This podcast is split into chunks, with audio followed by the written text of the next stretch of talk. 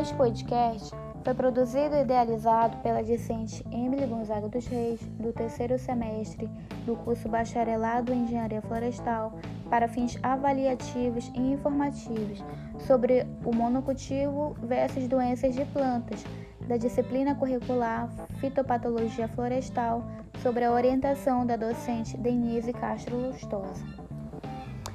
O monocultivo ou monocultura representa o cultivo de uma única espécie vegetal. E devido a esse fator, as doenças decorrentes dessa prática são consequências do prolongado tempo de plantio ou do mau uso do solo. A prática da monocultura está associada a diversos impactos, como o empobrecimento do solo, a retirada da cobertura vegetal e o desequilíbrio ecológico. Esses impactos citados, eles propiciam a entrada de patógenos no monocultivo.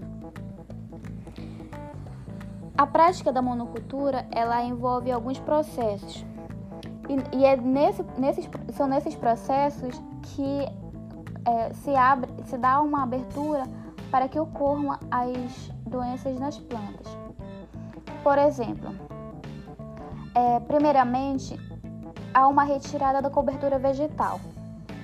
Quando ocorre a retirada dessa cobertura, é, é plantado as plantas, são plantadas, são colocadas as plantas substitutas. Por exemplo, monocultivo de soja, cana-de-açúcar. Acontece que essas plantas, elas não têm raízes profundas.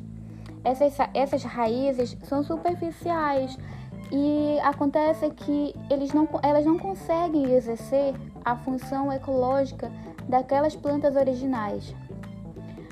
Uh, um outro processo é o preparo do solo para o plantio. Para que a monocultura seja realizada, a, a, o solo ele deve ser preparado, né? É, e para isso é necessário desmatar grandes extensões de terra o desmatamento ele provoca alterações no clima, perda da biodiversidade e extinção de diversas espécies. Esse desmatamento ele faz com que é, as chuvas levem os nutrientes do solo e acabam empobrecendo o solo, causando é, prejuízos às plantas que estão lá, as que estão sendo plantadas no monocultivo. Um terceiro processo é o cultivo de um único produto, que é o que estamos falando, o monocultivo. Quando há o plantio dessa monocultura, o solo precisa de um tempo para descansar. Quando isso não acontece, ele fica exausto, acarretando o esgotamento de seus nutrientes e, consequentemente, e, consequentemente o empobrecimento nutricional. O último, o último processo aqui é o intensivo uso de defensivos agrícolas. São os chamados antigamente de agrotóxicos, produtos químicos, físicos ou biológicos, que atualmente são chamados de produtos fitossanitários. O uso intensivo acaba prejudicando a lavoura. Como eles têm a função de defender as lavouras do ataque de insetos, é, algumas plantas daninhas começam a atingir o ciclo de uma outra cultura, que no caso é essa que está sendo monocultivada. E, mas, e também acabam contaminando o solo, os lençóis freáticos e outros recursos hídricos.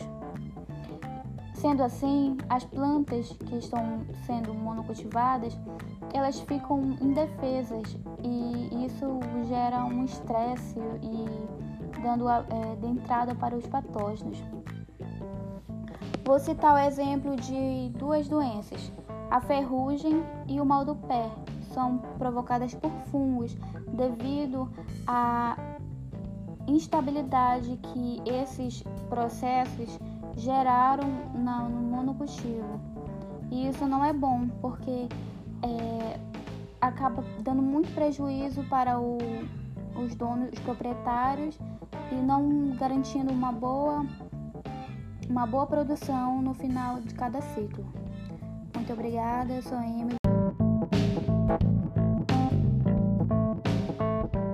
Este podcast foi produzido e idealizado pela discente Emília Gonzaga dos Reis, do terceiro semestre do curso Bacharelado em Engenharia Florestal da Universidade Federal do Oeste do Pará.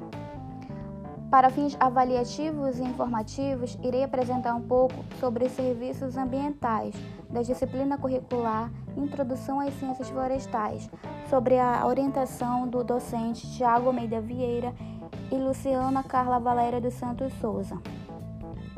O que são os serviços ambientais? Serviços ambientais são iniciativas individuais ou coletivas que podem favorecer a manutenção, a recuperação ou a melhoria dos serviços ecossistêmicos. O, na primeira quinzena do mês de janeiro de 2021, o atual presidente da República, Jair Messias Bolsonaro, sancionou uma lei que vem ratificar o pagamento aos prestadores de serviços do país. E esses prestadores podem ser governos ou a, a população em geral. Aliás, o objetivo desse serviço é que deve contemplar é a preservação ou a restauração de bens ou serviços. E ele pode ocorrer por meio de reflorestamento, controle de pragas, dispersão de sementes, controle de clima. Esses tipos de atividades que algumas pessoas fazem, eles geram benefícios tanto para o meio ambiente como economicamente. E existem quatro tipos de serviços. O primeiro é o serviço de provisão. É quando as iniciativas elas favorecem a preservação e a manutenção dos produtos obtidos dos ecossistemas. Por exemplo, alimentos, água, fibras, madeira e etc. O outro serviço é o serviço de regulação. São quando as iniciativas geram benefícios obtidos a partir dos processos naturais que regulam as condições ambientais. Por exemplo, a absorção de CO2, controle do clima, polinização de plantas, controle de doenças e pragas. O terceiro serviço é o cultural. São quando as iniciativas geram benefícios obtidos de natureza recreativa educacional, religiosa ou estético paisagista. O quarto, o quarto tipo de serviço é o de suporte. São quando as iniciativas contribuem para a produção de serviços ecossistêmicos, como a ciclagem de nutrientes, formação do solo, dispersão de sementes. Como eu disse, aquele pagamento para quem presta serviços ambiental, ele está previsto no Código Florestal, no artigo 41 de 2012, que durante o ano de 2021 ele foi ratificado. Para quem tiver mais interesse em conhecer mais um pouco, é só acessar esse código 41 do, do Código Florestal, o artigo 41 do Código Florestal. Bom, eu espero que eu tenha colaborado um pouquinho e até a próxima.